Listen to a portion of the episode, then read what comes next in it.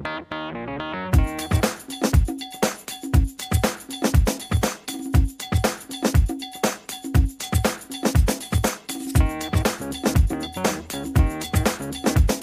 como el primer viernes de cada mes, recuerde que tenemos la gran oportunidad de tener uno de los mejores médicos, sobre todo más revolucionario, más actualizado, que ya está precisamente llegando aquí con nosotros y le damos la bienvenida al doctor Carlos Miyazaki, el cual le damos la bienvenida a nuestro programa. Conozca sus derechos, ejérzalos y defiéndalos, doctor. Buenos días, Gilberto. Buenos días a todos los radioescuchas de Radio Cultura.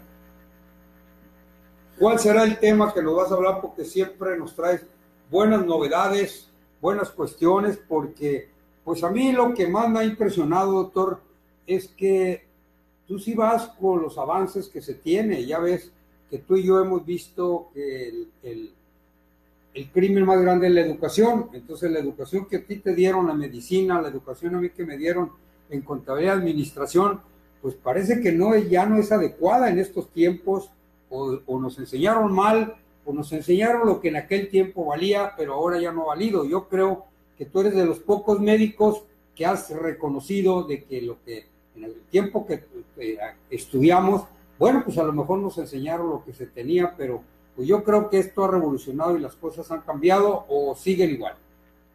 Pues eh, las dos cosas, Gilberto, en realidad, eh, pues hemos, nos han enseñado en las universidades lo que ha correspondido al conocimiento de la época, ¿no? Pero eh, no, no, no ha dejado de tener algún sesgo ese conocimiento, pues, ¿verdad? Porque intereses siempre hay, intereses económicos, ¿verdad? De los, de los poderosos, de las grandes empresas, ¿verdad? En el mundo actual. Y entonces eso ha incidido de manera importante en los planes de estudio de las diferentes escuelas en prácticamente todas las universidades del mundo. Entonces, por eso es que en realidad la formación de profesionales tiene que ver con las necesidades del capital.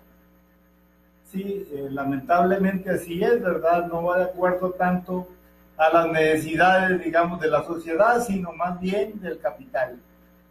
Y bueno, pues el tema de hoy, eh, yo me voy a referir a tratando de ser lo más simple posible, pues al rescate de vida, ¿no? Entonces, eh, quiero hacer una invitación a, pues a toda la sociedad a que rescate su vida. Si la verdad es que en los últimos últimos meses he estado reflexionando sobre qué, qué cosas tan sencillas pudiéramos hacer todos, ¿verdad? Los seres humanos para el mejoramiento de nuestro bienestar o, o bien eh, para la cura incluso, ¿verdad? De muchos de nuestros padecimientos crónicos o malignos. Entonces, este, pues he llegado a algunas conclusiones con relación, por ejemplo, a es tan sencillo, eh, digamos, mantener ciertos niveles de una hormona en sangre que nos permita, digamos, mantener nuestro organismo en un mejor funcionamiento para contrarrestar cualquier padecimiento crónico maligno e incluso para prevenirlo. ¿Sí?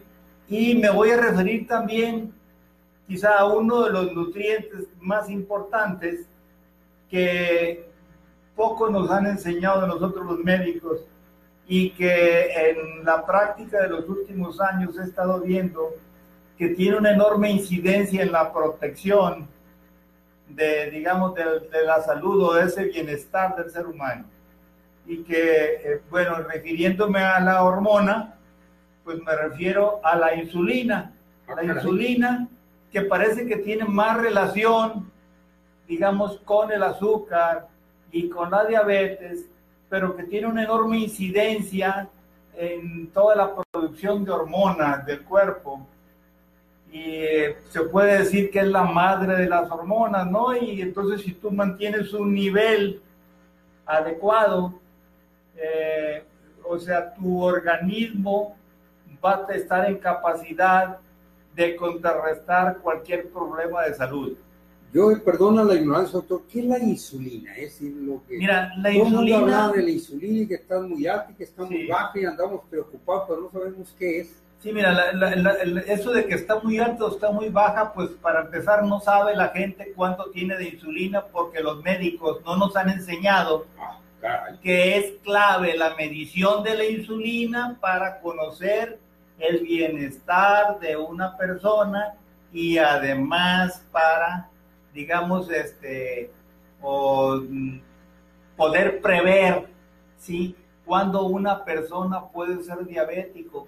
O sea que eh, es posible, digamos, eh, predecir si una persona va a ser diabética o ya lo es, o bien eh, digamos, algún otro padecimiento, el riesgo que tiene para padecimientos cardiovasculares, el riesgo que tiene para padecimientos neurológicos, que son los que en su mayor parte nos agobian, sobre todo cuando pasamos los 50.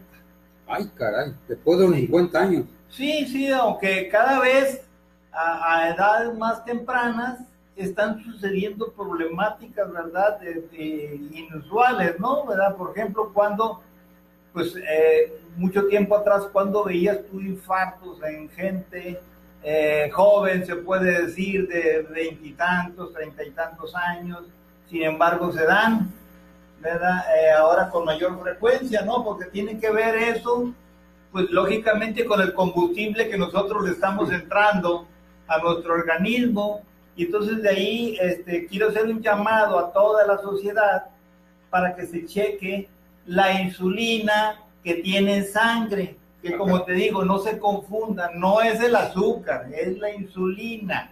Ay, Dios mío.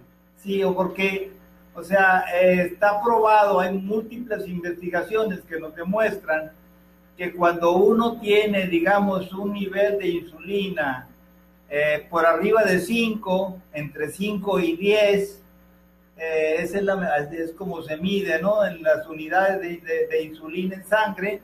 Eh, cuando eso es así, pues ya hay una, ¿cómo te diría? Un inicio de un problema en el metabolismo del azúcar.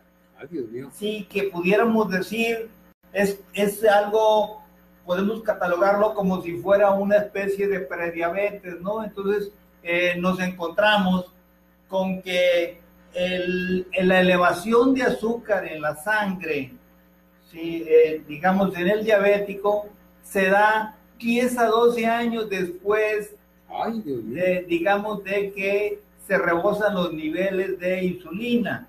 Y entonces, por eso, lo primero que sube, sí, en el, digamos, en el que va a ser diabético, lo primero que sube es el nivel de insulina en sangre.